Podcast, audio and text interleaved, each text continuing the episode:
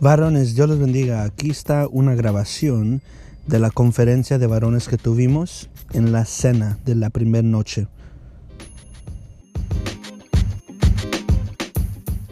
Voy a dar una interpretación, sino que esa actitud tú vas a ver que quedó registrada ahí en el escrito bíblico. La Biblia dice que toda palabra es inspirada y útil. ¿Por qué el Espíritu Santo le plació que Lucas registrara cómo estaban los que estaban allí? Los mirones, todos los mirones, qué actitud tenían. ¿Verdad que en la iglesia tenemos muchos mirones? Demasiado. Espero que usted no sea de los mirones nada más. No. Jesús le dijo a la gente, ¿qué salieron a ver al desierto? ¿Qué saliste a ver? Es un tema para una predicación de un culto. ¿Qué saliste a ver? Bueno, pues algunos salen a ver la novia si son muchachos. Las semanas en algunas iglesias en México sacan el, un cuadernito de, donde ellas venden, donde vienen ahí de abón, de zapatos y algo, y de repente le están vendiendo a la hermana en pleno culto. Salieron a ver a la que le iban a vender, fue lo que salió. ¿Qué saliste a ver? Dijo Jesús. Cuando la gente va a la iglesia, ¿a qué va? Cuando usted va a la iglesia, usted como hombre, ¿a qué va? Usted como hombre, ¿a qué va? Porque esta gente sin saber y sin recibir invitación estuvo presente en un culto. El culto más avivado del que nos habla el Nuevo Testamento. Les tocó ser testigos y pasar al registro histórico de haber estado presente en el primer culto de avivamiento, donde descendió el Espíritu Santo. ¿Qué actitud tuvieron? De esa actitud quiero hablarte. ¿Cuál es tu actitud en la iglesia? Nuestra actitud cuenta para lo que Dios quiere hacer con nosotros. Nuestra actitud cuenta. Olvídate del que predicó, de quién dirigió, de quién tocó, de qué actividad fue, en dónde fue, cuántos hay. Cuenta con qué actitud estoy yo. Y vamos a ver que la Biblia dice qué actitud tenían los hombres que estaban allí. ¿Cuál fue su actitud? Uno, para reflejarme y ver en cuál de esas actitudes estoy yo. Y si algo tengo que corregir, hacerlo. Porque le puedo garantizar que más de una ocasión usted ha pasado por una de esas actividades equivocadas. La ha asumido. Y no debe de ser. Por el otro lado, usted sea maduro, tenga la madurez para saber que en la iglesia los hermanitos que están en mi iglesia no son ángeles. Yo todavía no estoy en el cielo. Estoy con seres humanos perfectibles. Y que entonces en algún momento alguien puede asumir esta actitud. Pero saber Tercero, que en medio de esas actitudes el Espíritu Santo se sigue derramando, Dios sigue obrando, Dios sigue trabajando. Entonces, en lugar de desesperarme con el hermano por una actitud equivocada, yo lo debo ayudar. Yo lo debo ayudar. Y yo debo decir, si en Pentecostés Dios mandó al Espíritu Santo, habiendo toda esa gente con esa actitud, que Dios no pueda seguir haciendo algo aquí en la iglesia, aunque yo tenga algunos hermanos que tenga que ayudar a orientarlos. Amén. Muy bien, vamos a ver el primer grupo que estaba allí. Deje apoyarme en esto. Versículo número 6. ¿Cómo dice? Hechos 2, 6.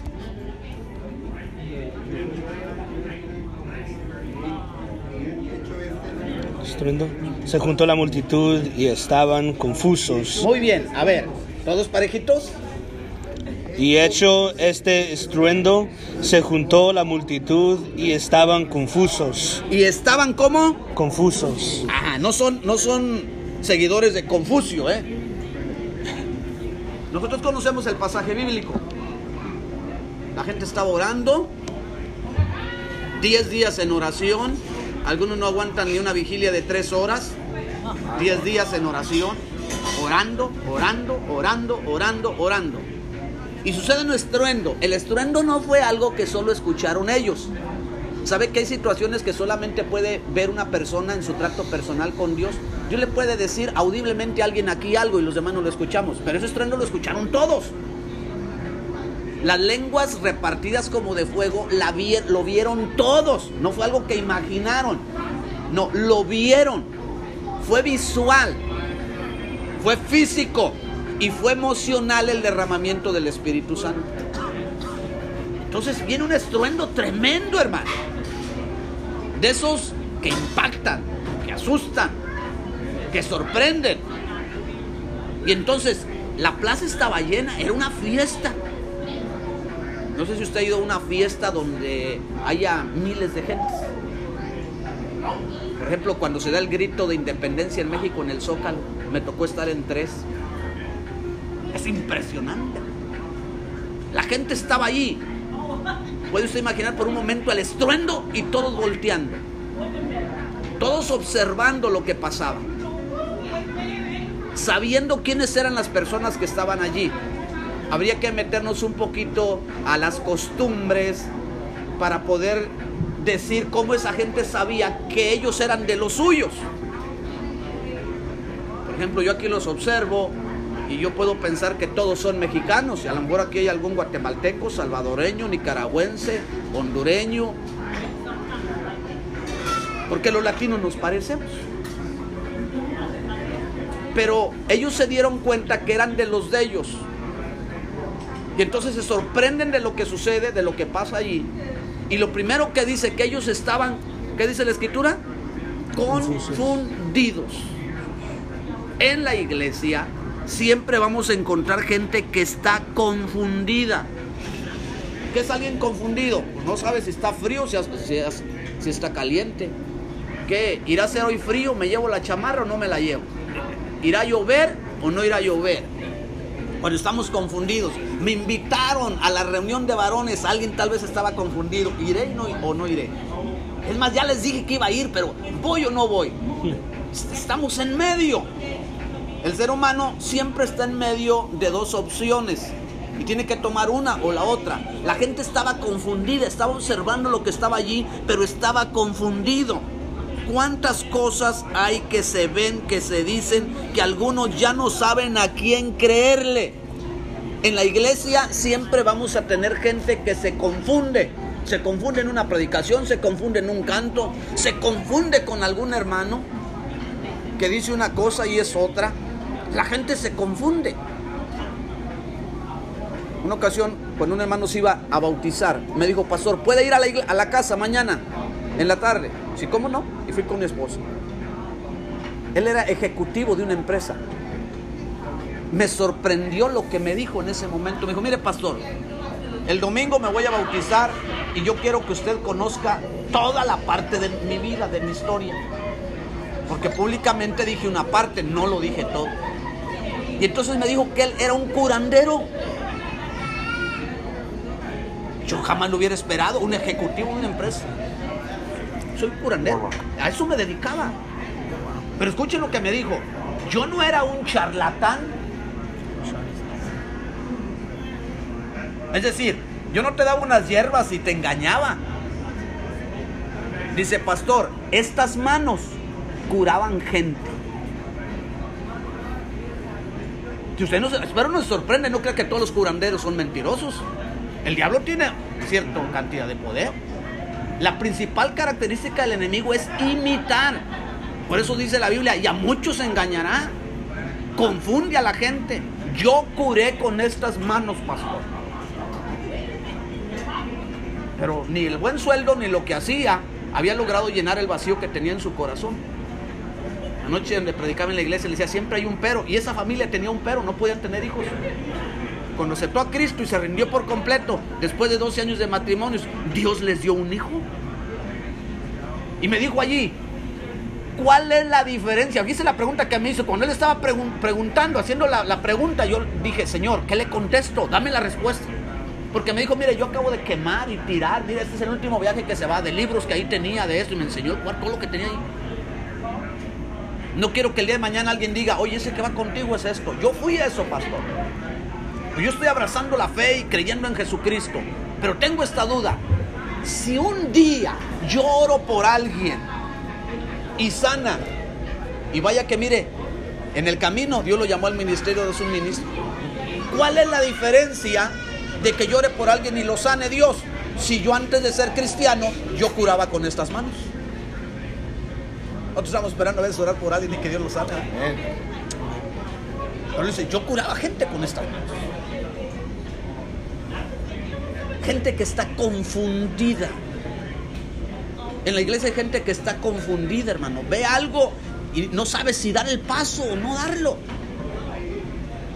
Tal vez alguien esté aquí que esté pensando, ¿qué hago? Mire, ellos escucharon el ruido, escucharon las lenguas, vieron lo que estaba pasando. A veces decimos, si Dios hiciera un gran milagro aquí en la iglesia, yo creo que todos se salvaban. No. El creer en Jesús, el tomar una decisión de servirle, no se fundamenta en los milagros. Que Dios haga milagros en nuestra iglesia. Busquemos eso, pero no fundamentemos el que alguien va a cambiar porque observa un milagro. Ellos vieron un milagro allí, pero estaban confundidos. La gente más puede ver un milagro y todavía confundirse. Todavía dirá, ¿será cierto? Puede ver un testimonio, la gente presentando pruebas, exámenes médicos, un historial, llevando un testimonio, todavía pensando alguien, ¿será cierto eso? Me tocó estar en una campaña de sanidad y milagros.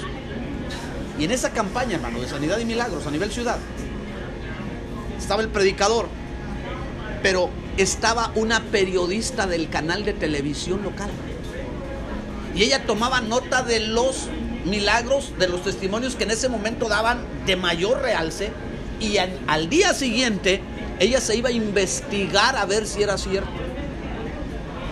Para ver si no encontraba alguna manipulación.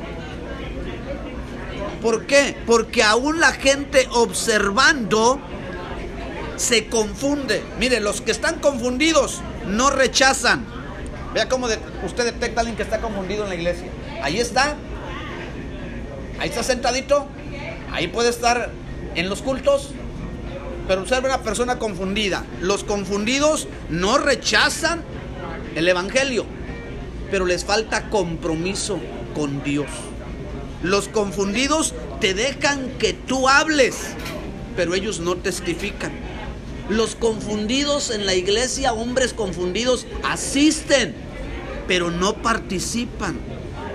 Les gusta recibir, pero no dan. Creen. Aunque que a alguien no se le ocurra decir algo en contra del evangelio, del pastor, porque ellos lo defienden. Ellos creen, pero no viven la vida cristiana en su plenitud, porque están confundidos. ¿Valdrá la pena? La gente lo estaba viendo, pero dice que algunos estaban confundidos.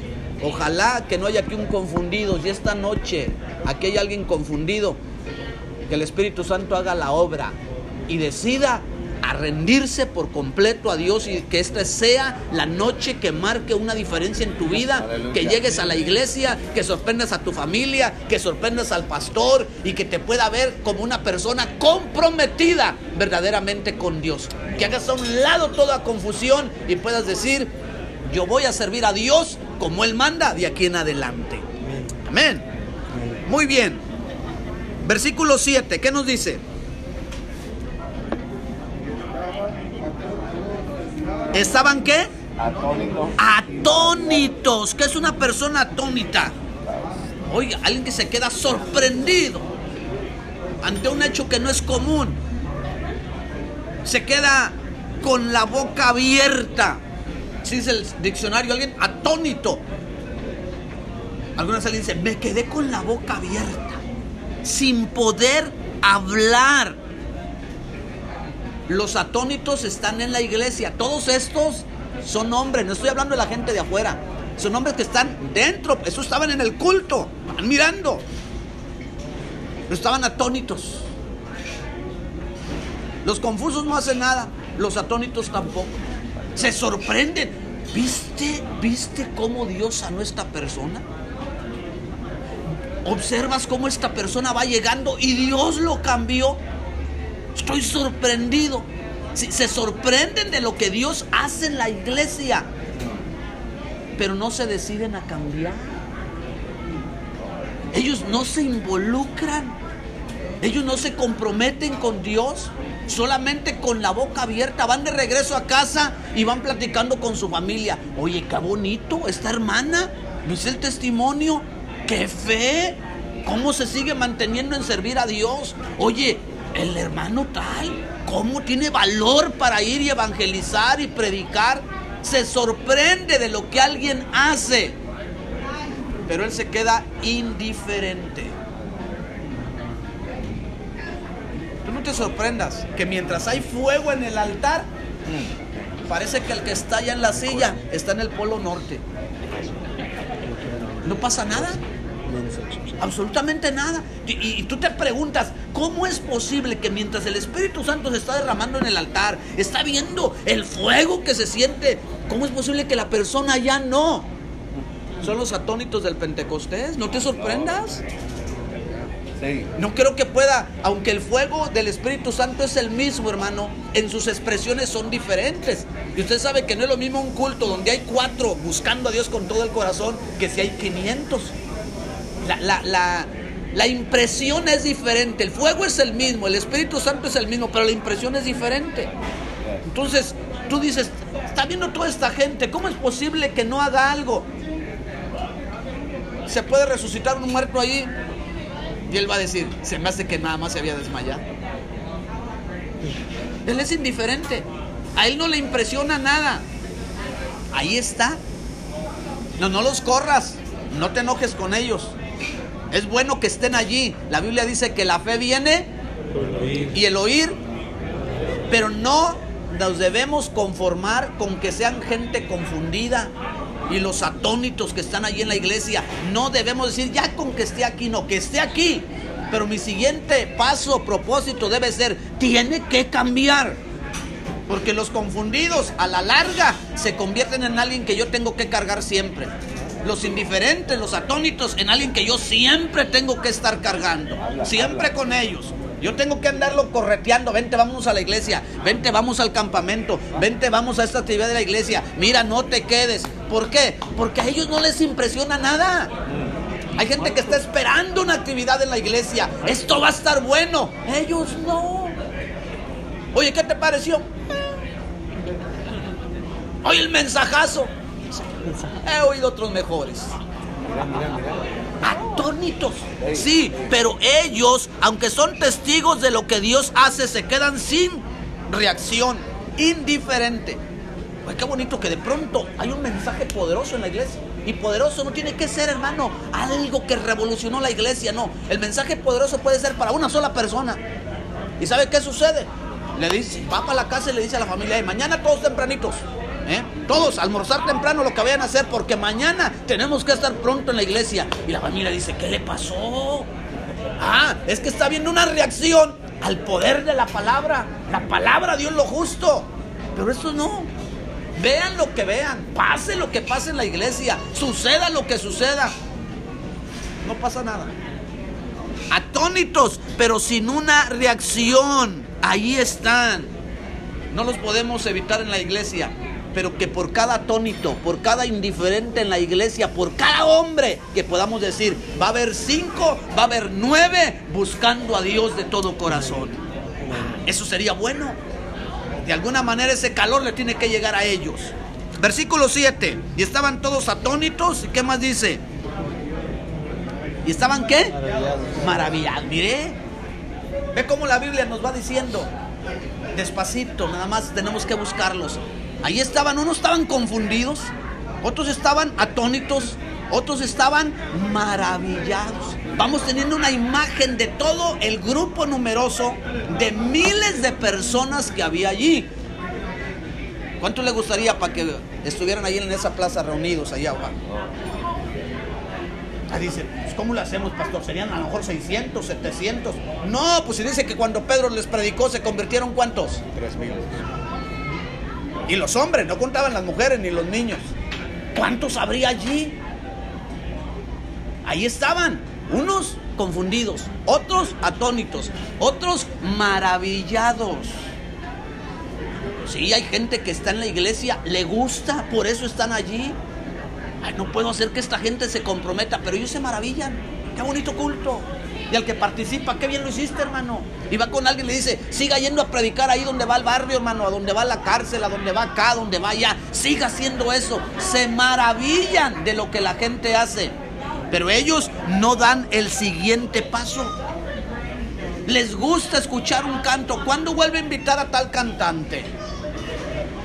A mí en la iglesia de pronto había un hermanito que me decía, pastor, ¿cuándo invita a tal predicador? ¿Cuál será? Le digo. No me decía el nombre. ¿Y qué cree que me decía? Me decía el mensaje que había dado el predicador, ni yo me acordaba. El que predicó aquí y aquí. ¡Qué bien predica, pastor! Y yo le dije, hermano, ¿y entonces por qué no hace lo que dice el mensaje si le gustó? Alábale, si puedes. Se maravillan. Alguien te va a decir, pastor, qué bonito mensaje. Así necesitamos que nos predique. Sí, pues nada más se maravilla, pero hasta ahí se queda. Se va disfrutando nada más. Imagínense la persona que dice, qué rico huele, pero no se come la comida. Nada más. ¿Cómo le hacen? Bonito aquí, huele muy bonito. Sí. Es alguien que te dice, oye hermano, ¿tú cómo le haces para venir a la iglesia a todas las actividades? Yo llego a la casa y me tiro en la cama y no hay máquina que me levante. Perezoso, hermano, no. Alguien le dice a otro, oye, ya en confianza, hermano, en confianza, porque estamos con hombres, hermano. Sí, sí. En Habla. confianza, hermano. ¿Cómo le haces para dar fielmente tu diezmo? para Ah, cooperar. aleluya. ¿Cuántos dicen amén? Porque tú ganas menos que yo. Dale.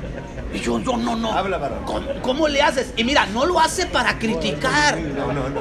Fíjate el enfoque de los que se maravillan.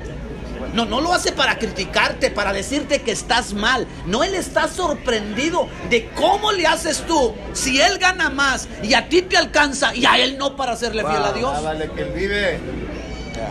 ¿Cómo le haces? ¿Cómo le haces, hermano, para perder el miedo y hacer eso? Yo soy un lengua larga acá afuera, pero que no me pasan al frente porque se me cierra la garganta. No, no hay- ¿Cómo le haces? ¿Cómo le haces para cuando has pasado momentos en que ¡pum! Te corrieron del trabajo, te quedaste sin trabajo? Porque yo cuando me pasa eso, yo me vengo abajo, hermano, yo no quiero ni salir de la casa en ese ratito. Oye, mira, ¿qué voy a hacer con todos los biles que tengo que pagar? Y yo te veo que como si nada sube, estás tocando, estás cantando, estás predicando un testimonio, todavía te vas al campamento como si nada. O sea, están maravillados. ¿Cómo le haces? Oye, ¿cómo le haces para aguantar al manager, al mayordomo o al supervisor que es un miserable? A mí me dice lo que te dijo a ti. Y cuidado, conmigo se las ve. ¿Cómo le haces tú para tener ese dominio? ¿Cómo? ¿Cómo le haces para tener paz en medio de los problemas que estás teniendo ahorita en la casa? ¿Cómo le haces? Se maravillan. Es gente que, mira, reconoce que Dios es real, que Dios trata con la gente de la iglesia, pero hay algo que les está impidiendo. ¿Sabes esos que se maravillaron? Es- estos son los primeros que debemos aprovechar en la iglesia. Son los que cuando escucharon el mensaje de Pedro, luego dijeron, ¿qué hacemos? Yo no sé cómo Lucas registró eso, hermano. Yo no sé si fue un grupo que gritó, Pedro, ya, ya nos dijiste todo, ya tenemos la culpa, ¿qué hacemos? Esta gente acércatele, háblale de Cristo, dile tú también lo puedes hacer. Casi a gritos me están diciendo, ¿qué hago? ¿Qué hago? Porque yo quiero hacer lo que tú haces, pero no he podido. ¿Qué hago? Los vamos a tener en la iglesia. Hay que estar cerca de ellos. Les produce curiosidad y hay que aprovecharlos. Versículo 12. Vea que hay diferentes tipos de varones ahí en la iglesia. No se sorprenda. Hay que trabajar con ellos. Esos son los hombres de nuestra iglesia y hay que trabajar con ellos. Los que son líderes, no se desanimen. No, hombre, yo ya no. No, allí los vamos a tener. Desde Pentecostés han estado, ya han estado en todos los siglos. Y la obra de Dios no se ha detenido. La obra de Dios ha seguido adelante. Y han cambiado. El Pedro que estaba lanzando ahí el mensaje era uno diferente hacía poquito. Así que siempre mantenga la esperanza que a los confundidos, a los atónitos, a los maravillados, Dios los puede cambiar ahí en la iglesia. Versículo 12, ¿qué dice? Estaban todos atónitos y perplejos. Perplejos. ¿Estos son otro grupo? Sí. Miren, ¿Cuánta variedad hay en la iglesia? Lo queremos que todos sean igual que nosotros. No se puede. No se puede, hermano. Traemos costumbres, un trasfondo diferente, una genética que no es la misma de padres, de abuelos. Somos diferentes. Hemos pasado por situaciones diferentes. Entonces, no es lo mismo. Qué bonito fuera que todos llegaran y aceptaran a Cristo luego, luego. Todos se pusieran a trabajar, todos dieran, todos evangelizaran. Si eso fuera así, no estuviera lo que dice segunda de Pedro 3:9, porque el Señor es paciente para con nosotros, no queriendo que ninguno paciente, hermano. Paciente. Un día estaba un hermano, iba entrando yo a la iglesia y me di cuenta que estaba regañando a la muchacha, a la hija. Como no queriendo me regresé, fui y volví a regresar, pasé adelante y volví a rezar. Pasó hermano, pues esa muchacha, mire pastor, mire nada más cómo viene vestida. Pues, ¿Qué es eso de venir a la iglesia? Si le dije que mejor se quedara en la casa, ¿qué está haciendo aquí? Le dije, oye hermano, ¿su mamá era cristiana? va?" Sí. Le digo, ¿y cuánto tiempo pasó orando por usted? No, hermano, algunos hasta presumen. No, hombre, yo me iba a los bailes, yo me peleaba, yo le decía a mi mamá esto y esto. ¿Y cuánto tiempo, hermano? Pues como mi mamacita se la pasó unos 40 años orando por mí, ya le iba a pegar a los 60 y tenía unos meses en la iglesia de haber aceptado a Cristo, siendo que era hijo de una madre cristiana. Dije, hermano, su mamá le tuvo paciencia a usted y Dios le tuvo paciencia a usted toda su vida, más de 40 años, y usted no le puede tener paciencia unos meses a su hija. Dios es paciente. Hay que ser paciente con la gente de la iglesia.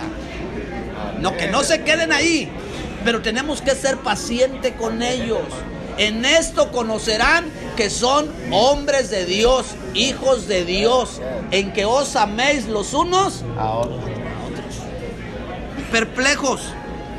¿Qué es el perplejo? El que no sabe qué pensar, no sabe qué hacer, qué decir, tiene duda, titubea.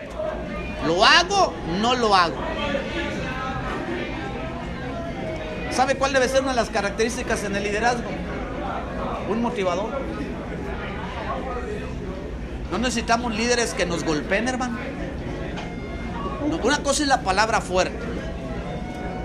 Porque al que está titubeando, por eso hay que hablarle una vez, hay que hablarle otra vez. De pronto el líder, y ya le dije. Una vez le dije al líder de varones de la iglesia, oiga hermano, ya les habló a los hermanos. Sí, ya saben. ¿A cuánto les habló hoy, hermano? Tenemos la reunión de varones mensual de la iglesia. ¿A cuánto les hablaron? A nadie, pastor. Pues ya saben, ya saben cuál es su responsabilidad. Le dije, hermano, se nos olvidan todas las cosas. Pues bueno, ¿no son hijos de Dios, sí o no, pastor? ¿Qué es eso que tiene que uno andarlos carrereando? Ya no le quise decir Habla. nada. La Biblia dice que Dios habiendo hablado muchas veces y de muchas maneras. Dios nos da un ejemplo de lo que debemos hacer en el trato con los que queremos. Háblale una vez, háblale otra vez, háblale otra vez.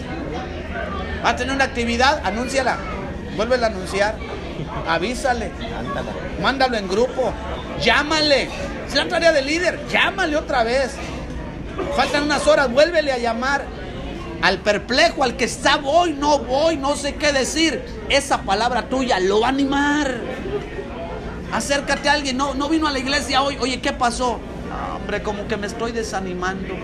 Al hablarle, te vas a dar cuenta de lo que está pasando. Yo ya, la verdad, ya no sé qué hacer.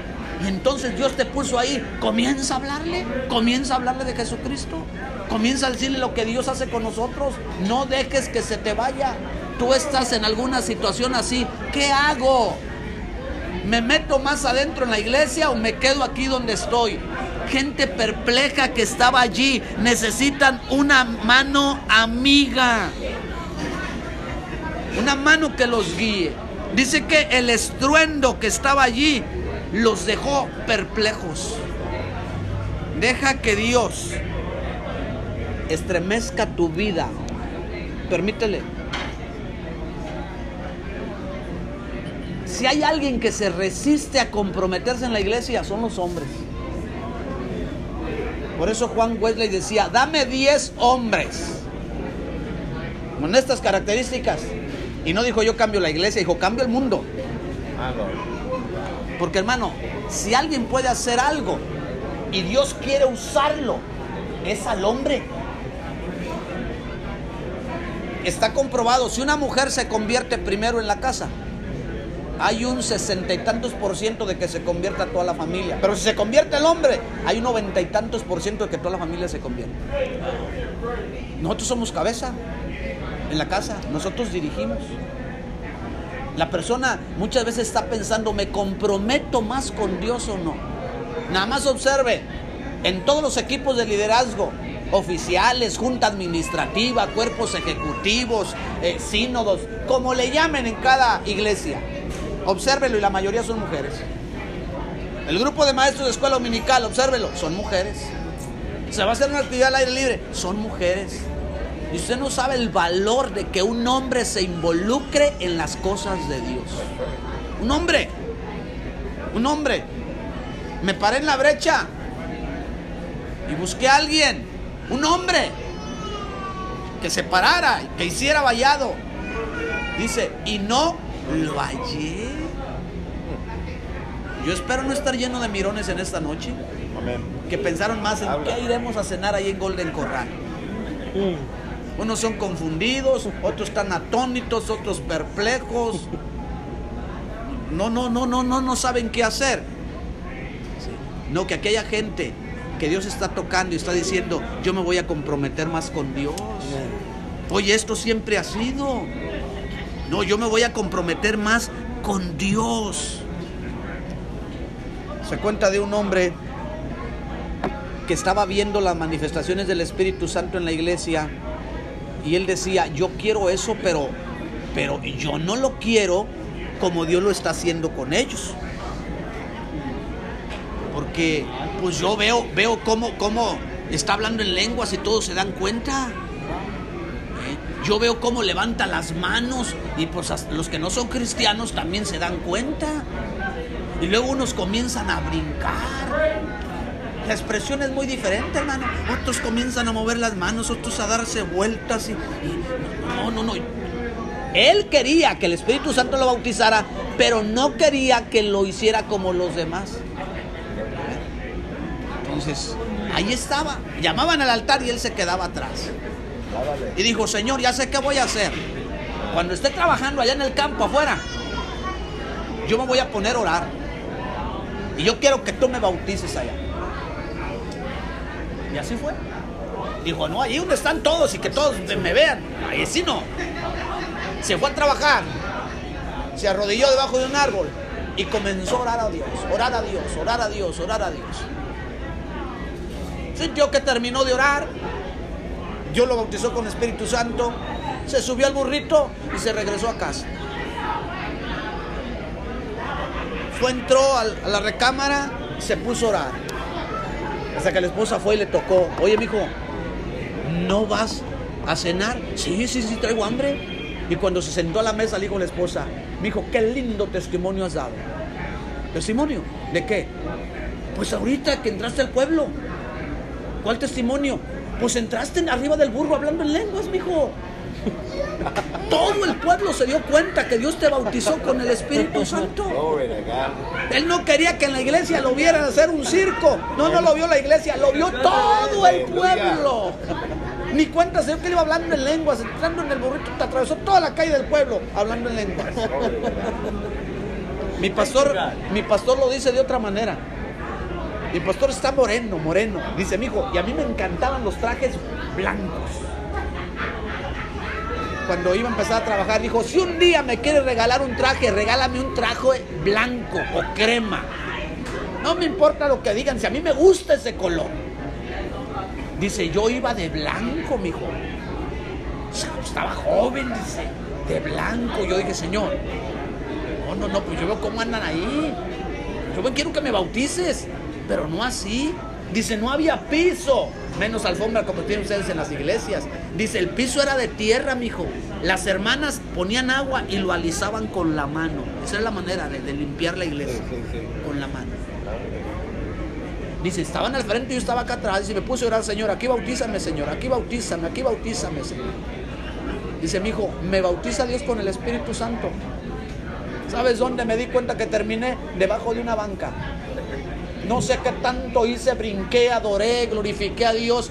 que cuando me levanté de abajo de la banca, el traje ya no estaba blanco, estaba negro, lleno de gente que está perpleja, no sabe cuál paso dar ahora.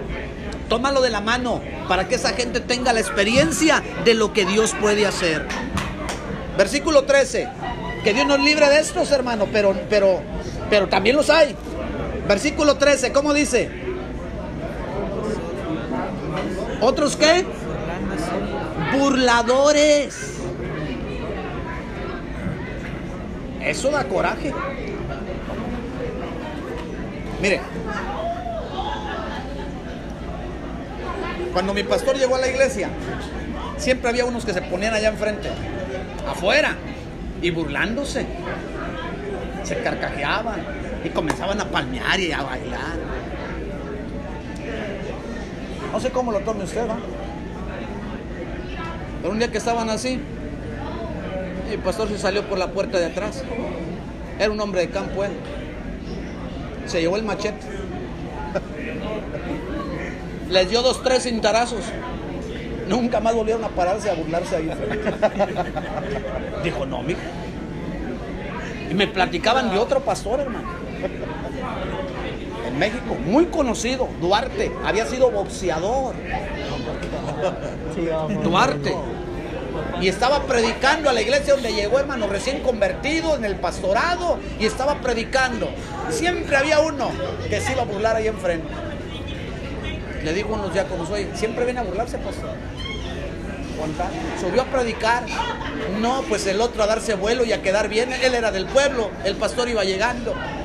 Oiga, se bajó el pastor. Fue, le puso dos, tres, estate quieto. Regresó al púlpito y les dijo, ¿dónde nos quedamos?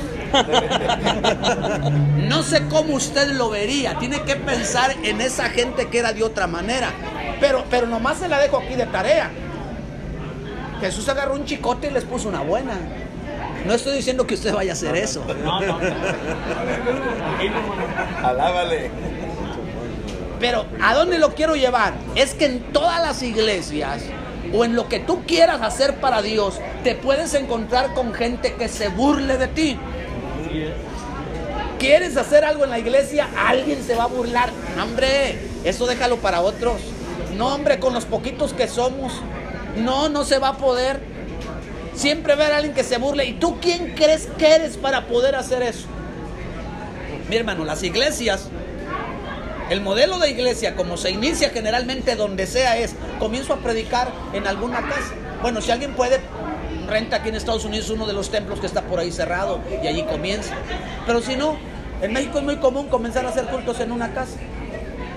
Y ya se van haciendo y cuando arma el grupito, ahora sí hermanos, ¿dónde compramos un terrenito o algo? Así se hace. Cuando Dios me llamó al ministerio, Dios puso en mi corazón buscar un lugar. Cuando yo busqué un lugar dije, aquí me gusta. Dame dinero, señor, para comprar ese terreno. Metí una casita de madera y le puse Iglesia Génesis. Y la gente me decía, así no se hace. Así no. ¿Cómo tú estás seguro de que la gente va a ir a donde tú dices?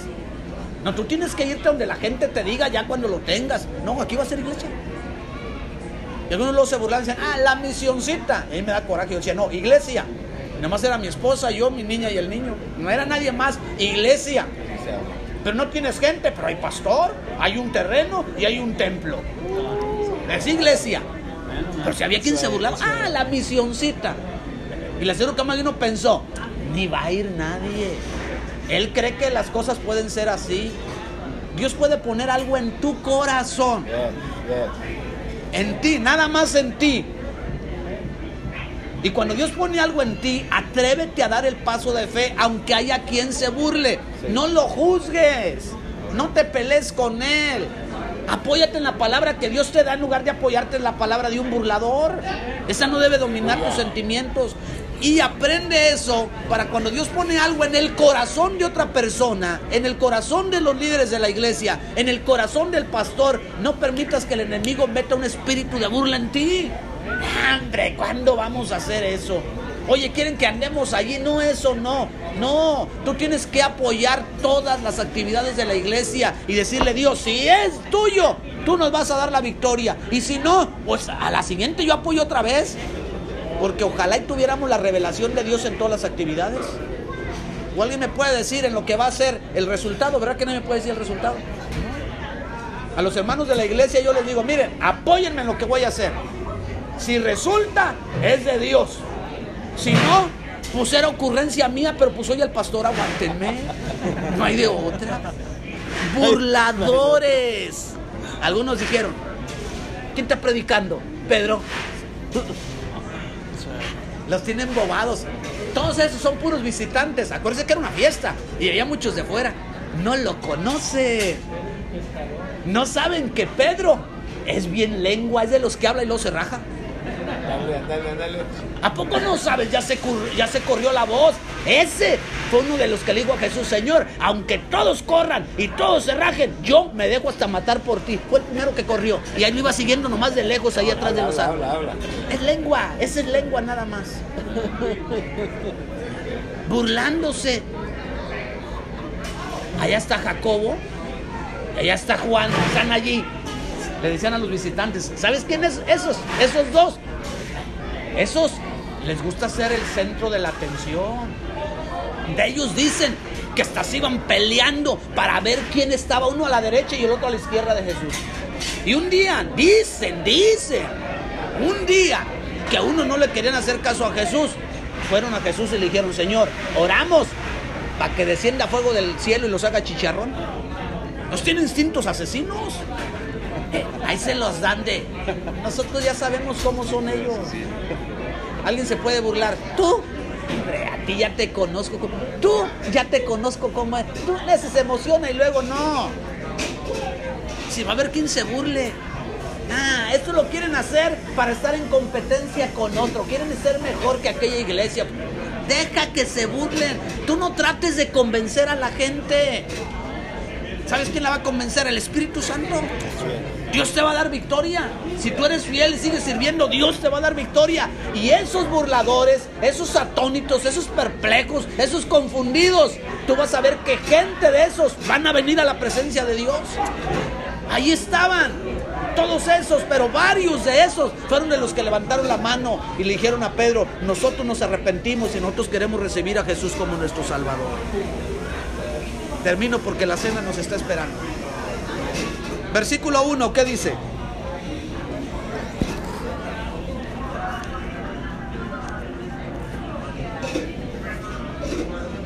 Hechos 2.1, ¿cómo dice? Estaban todos unánimes juntos. Muy bien. ¿Por qué estaban en la fiesta del Pentecostés? ¿Por qué estaban allí juntos esos? ¿Por qué estaban unánimes? ¿Por qué estaban orando? Porque habían recibido una orden. Los primeros versículos, no se muevan, no salgan de Jerusalén. Casi Jesús le estaba diciendo, cabezones, ahora sí háganme caso. Ya vieron que fui crucificado, me sepultaron, pero que resucité. Háganme caso. Dios a veces casi nos da un noque en mano en la nuca y nos dice, oye, ¿hasta cuándo me vas a hacer caso? ¿Estás viendo que lo que yo digo es real, es verdadero? ¿Lo estás mirando? Háganme caso. ¿Y sabe qué sucedió? Le hicieron caso. Le obedecieron. ¿Quiénes estaban allí? Los obedientes. ¿Cuántos obedientes hay aquí? Amén, amén. Amén, dígame. Amén. Amén. Obedientes. No te muevas. No se movió. El pastor me dijo esto. Yo lo hago como quiera. No, sea obediente. Obediente. Dios trata con los obedientes y Dios bendice a los obedientes. Se fueron unos, pero ellos se quedaron. Si alguien abandona el proyecto, si alguien se baja del barco, si alguien decide ya no estar sujeto, si alguien decide ya no trabajar en la iglesia, no te pelees con ellos. Tú sigue trabajando, sigue sirviendo y no abandones los proyectos de la iglesia donde Dios te ha puesto. Juntos. Estaban todos unánimes, juntos, todos, unánimes, juntos, nos habla plural, plural y plural, juntos, juntos, juntos, juntos. Qué bonito. Usted no sea de los hombres que dicen, lo que quiera, pastor, dígame a mí, pero yo lo hago solo. Yo solito. Porque yo solo me entiendo. Además, ya sabe, pastor, más vale solo que mal acompañado. Eso no es bíblico. Es un pensamiento del enemigo. Y lo puedo decir con toda seguridad porque todo lo que contradice la palabra no es de Dios. La Biblia no dice que más vale solo. La Biblia dice que son mejor dos que uno. Porque si uno se cae, el otro se levanta. Y cordón de tres dobleces. Haga equipo. Haga equipo. Sí, va a haber gente que por las edades, por los gustos, eh, este, nos juntamos más. Siempre vas a encontrar a alguien con quien hacer equipo en la iglesia, siempre. Y a veces vas a hacer equipo con el que menos te, te esperas. A veces los de la misma edad no hacen equipo. Y otros dos, la experiencia, la juventud, la energía, la sabiduría, la paciencia, la impulsividad, logran hacer un binomio excelente. Pero siempre dile, Señor, yo quiero trabajar junto a alguien. Haz equipo. Hicieron equipo y sirvieron a Dios. ¿Qué hicieron? Diez días orando, hermano. Esperando la llegada del Espíritu Santo. Esperaban con fe. Sea un hombre de fe. No se desespere en la iglesia. Ahí deje a los confundidos que digan, ¿le seguimos o no le seguimos? Deje a los perplejos que están como que sí, como que no. Deje a los atónitos que están indiferentes. Deje a los que se están burlando. Usted espere con fe. Espere con fe. ¿Qué está esperando? ¿La salvación de su familia? Espere con fe. ¿Qué está esperando? Una respuesta de Dios a una petición. Espere con fe. ¿Qué está esperando? Los resultados de un proyecto en la iglesia. Espere con fe. ¿Qué está esperando? Espere, aprende a esperar. La Biblia dice, pacientemente esperé a Jehová y oyó. ¿Cuándo oyó? Cuando fue paciente. Muchas cosas se pierden por la desesperación en las iglesias. Muchas veces Dios no alcanza a respondernos no porque Él no quiera, sino que nosotros no fuimos pacientes. Se convirtieron en predicadores fogosos. Háblele de Cristo a la gente que tiene a su alrededor. No, si no necesita no ir a trabajar. ¿Cuántos hombres de los que trabajan con ustedes no son cristianos? Siempre la semilla, háblele de Cristo, háblele. Cuando menos le espere, uno de ellos se va a acercar, oye, tengo una bronca en la casa, ¿cómo le hago? ¿Cómo le hago? Tú, tú, tú que vas a la iglesia, tú que estás cerca de Dios, oye, a ti que Dios sí te oye, ¿cuántas veces como esas nos dicen? Así que conviértase en un predicador fogoso. No estoy hablando detrás de un púlpito. Estoy hablando de todos los días hablarle a alguien de Jesucristo. ¿Qué hicieron estos obedientes? Respondieron con generosidad. Cuando veían una necesidad y ellos podían hacer algo, lo hacían. Había algunos que tenían alguna casita, algún carrito extra, un ranchito. Dice que Bernabé tenía una heredad y fue y la vendió. Y aquí está. Cada uno Dios nos bendice de manera diferente. Espero que usted no sea de los que dicen, si hay 10 varones que den 20 dólares, yo los doy. Si hay 5 que den 100, yo los doy. No, cada quien da conforme Dios lo haya prosperado. Y usted sea generoso. Algo con lo que se batalla con los hombres es que aprendan a dar, hermano. A dar. Que sea gente que aquí está, aquí está. ¿Qué se necesita? Aquí está. Dios sigue premiando la generosidad. Dice la Biblia, más adelante, hasta aquí han llegado los que trastornaron al mundo. Para hacer algo en una iglesia, hermano, y que se hable de una iglesia bien, no se necesita que haya mil. ¿Sabe que se puede empezar a hablar de una iglesia aunque haya tres, cuatro, cinco varones? Se comienza a correr la voz. Lo que Dios está haciendo ahí, oye, cómo están trabajando, oye, lo que está pasando. Ese estruendo del Pentecostés sacuda nuestra iglesia. Y qué mejor que la sacuda a través de nosotros. Y que se pueda decir, estos no los para nadie. Nadie. Que tienes un burlador, ora por él. Tienes un perplejo, tómalo de la mano. Tienes un maravillado, oriéntalo. Tienes un indiferente, haz que busque de Jesucristo. Tienes un confundido, guíalo a la palabra. Ten la convicción de que ese hombre puede también cambiar. ¿Cuántos obedientes hay aquí? Amén. ¿Cuántos van a seguir obedeciendo? ¿Quiere inclinar su rostro ahí donde está? Te doy gracias, Dios. La iglesia sigue necesitando de hombres esforzados, de hombres obedientes, de hombres valientes. Pablo le escribe a los romanos y les dice, portaos varonilmente, es decir, entre hombres le hubiera dicho, sean hombres. Aprendamos a servir a Dios con esa virtud de la hombría que Él nos ha dado.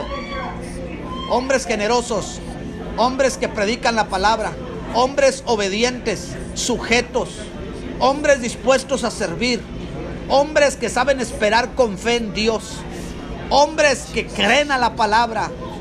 De esos hombres tú sigues necesitando, mi Dios. Estremece como con ese estruendo se estremeció Jerusalén el día de Pentecostés. Estremece la iglesia de cada uno de los hombres que están en esta tarde aquí. Te lo pido en el nombre de Jesús, mi Dios. Y que tu Espíritu Santo haga la obra en ellos. Y Señor, tú apoyes cada una de la tarea que ellos están haciendo en su iglesia. Amén. Aleluya. Gracias hermanos por su tiempo y su atención. Dios les bendiga.